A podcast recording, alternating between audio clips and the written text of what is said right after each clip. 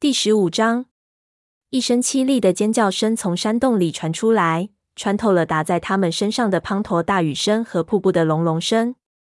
鱼尾惊得跳了起来，身上的每一根毛仿佛都在叫他赶快逃跑，逃得越远越好。只是一想到豹毛正处在危险中，他才硬生生的留在原地。快点！黑莓长的语气听起来也很紧张。另外几只猫难以置信的盯着他。下去，鸭爪直问道：“你数脑子啊？”动动脑子想一想。黑莓长正要跃向山洞入口，听见他的话停了下来，转身看着这个学徒。有尖牙兽在洞里，没有猫会注意我们。这也许是我们能把豹毛救出来的唯一机会。没注意其他猫有没有跟上来。黑莓长就跃下岩石，跳到通往山洞的那条小路上。我还是觉着他疯了，鸭爪小声嘟哝着，但仍然跟着跳了下去。鱼尾跟在他们后面爬了下来，脚掌踩在潮湿的岩石上直打滑。他四爪用力划拉着岩石表面，以保持平衡。他一头冲向瀑布后面的石台，根本顾不上去担心会不会滑落进下方汹涌的水潭里。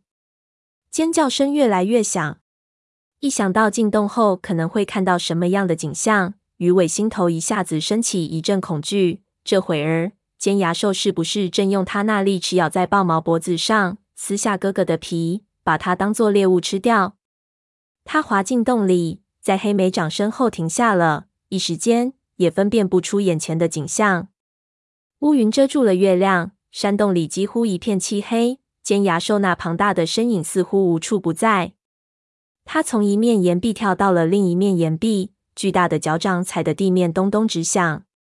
他的身体两侧溅满了血，浓稠的粘液从他的大口里滴下来。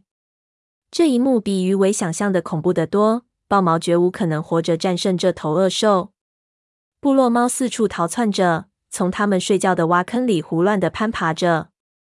鱼尾突然瞥见了希儿。他正慌乱地将一只幼崽往通向育婴室的通道推，嘴里还叼着一只。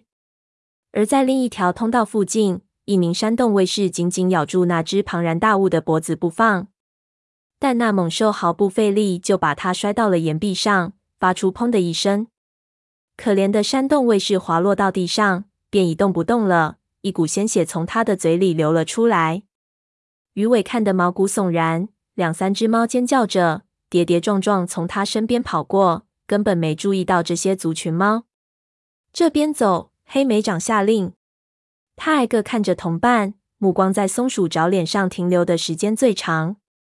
为了救豹毛，我们不得不这么做。他提醒大家。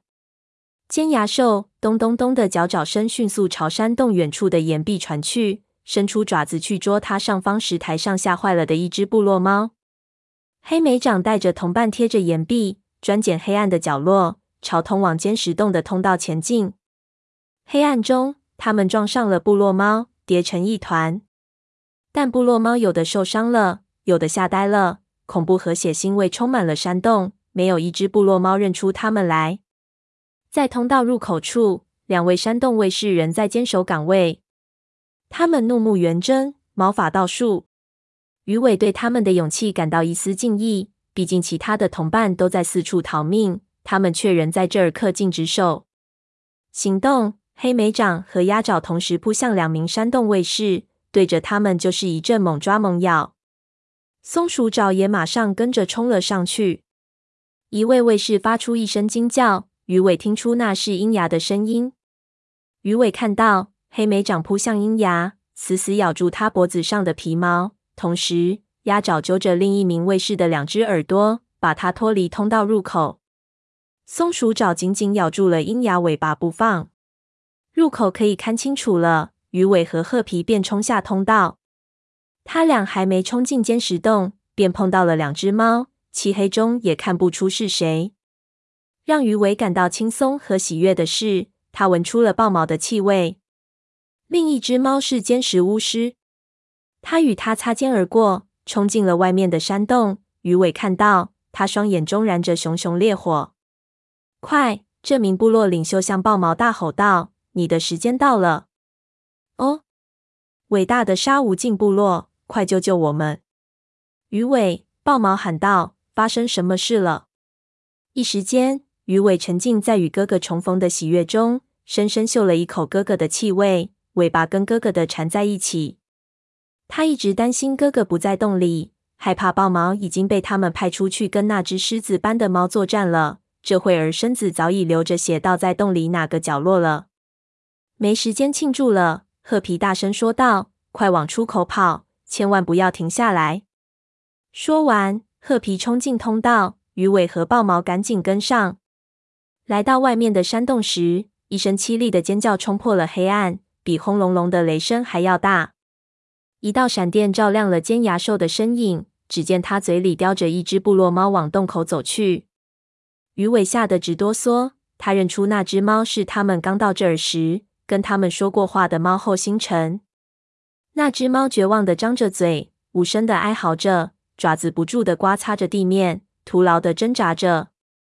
接着，洞内再次漆黑一团。鱼尾隐约在水帘下看到那只狮子般巨猫的身影，他猛地转身，从洞口消失了。片刻间，震惊的死寂弥漫整个山洞。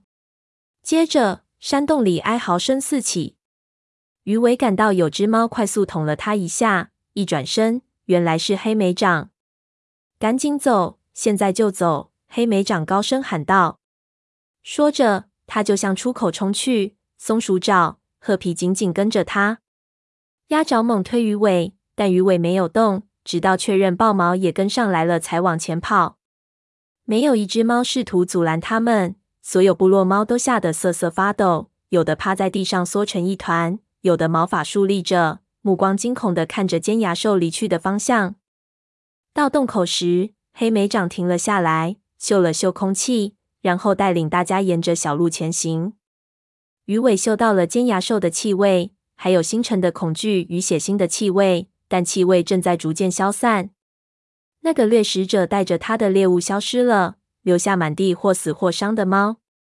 大雨刷刷地下着，狂风使劲地刮着，头顶上再次响起了轰隆隆的雷声。几个心跳不到，鱼尾就浑身湿透了，毛发紧贴在身上，但他根本没注意到这个。他跟着黑莓长爬上岩石，在黑莓长的带领下，族群猫一起踏上回家的路。在他们身后，部落猫悲痛的哭泣声渐渐远去。淹没在啪嗒啪嗒的雨声和永不休止的瀑布巨响声中。